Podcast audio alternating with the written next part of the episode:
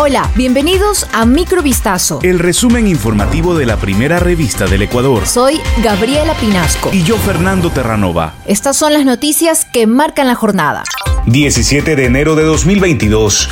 La comandante general Tania Varela, en entrevista con Vistazo, explica que no se siente afectada por las declaraciones del embajador estadounidense en torno a la existencia de narcogenerales en la policía, porque no lo soy, asegura, y confirma que los generales activos presentaron su disponibilidad para que el presidente Lazo ratifique a quienes tienen su confianza. En total fueron ocho oficiales de la Policía Nacional del Ecuador a quienes la Embajada de Estados Unidos les revocó la visa, según revela la edición de Vistazo ya en circulación. Dos de ellos, que son generales en servicio pasivo, por su relación con el entramado ISPOL. Cuatro pertenecen a la promoción 50 que dejó la institución por no aprobar la evaluación para el grado de general inspector en agosto del año pasado. Otros dos formaban parte del alto mando policial hasta inicios de enero. La investigación completa la puede leer en revista Vistazo, ya en circulación.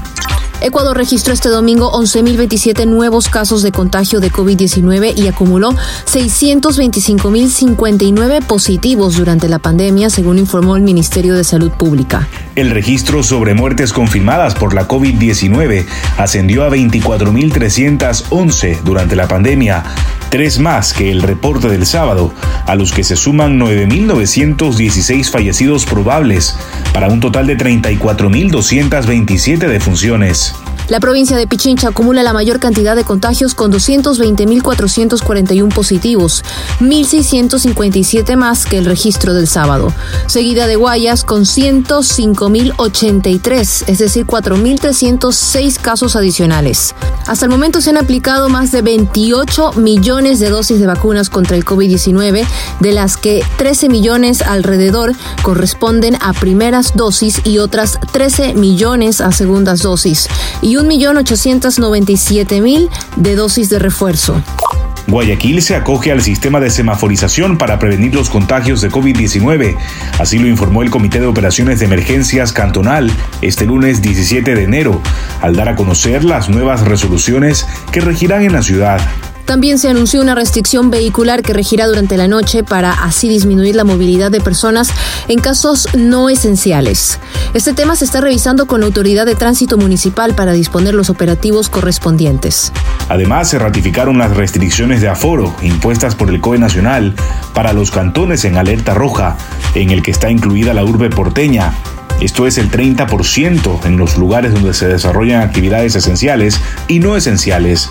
Tampoco se autorizan los eventos públicos masivos. En Cuenca ya se anunciaron nuevas medidas de restricción para enfrentar el brote de contagios debido a la pandemia de COVID-19 que ha ubicado al cantón en nivel epidemiológico de alerta roja. Estas medidas incluyen el 30% del aforo en restaurantes, cines, teatros, gimnasios, balnearios, mercados, entidades financieras y dependencias públicas de la corporación municipal.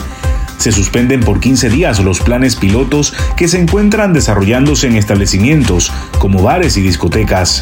Además, se ha solicitado a la empresa privada a solicitar los carnés de vacunación como requisito de ingreso de clientes y se mantiene el teletrabajo en todas las dependencias del municipio. Después de un proceso de reestructuración que incluyó el despido de cerca de mil personas que ocupaban cargos directivos, cierres de agencias y saneamiento de cartera crediticia, el Banco del Pacífico entra este año a la fase de venta. Este proceso de reestructuración tuvo consecuencias y golpeó sus utilidades. En 2021 la cifra fue de apenas 5,7 millones, muy por debajo de los 24,80 millones reportados en 2020. El presidente ejecutivo del banco, Roberto González, indicó que se han cerrado 18 agencias y ventanillas destacadas porque todas estaban en pérdida y le suponían una baja anual al banco superior a los 2 millones de dólares. Sin embargo, asegura que la institución no ha perdido valor.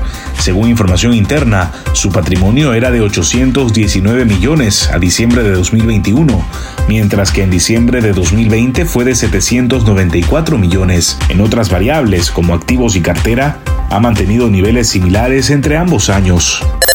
Esto fue Microvistazo. El resumen informativo de la primera revista del Ecuador. Volvemos mañana con más. Sigan pendientes a vistazo.com y a nuestras redes sociales.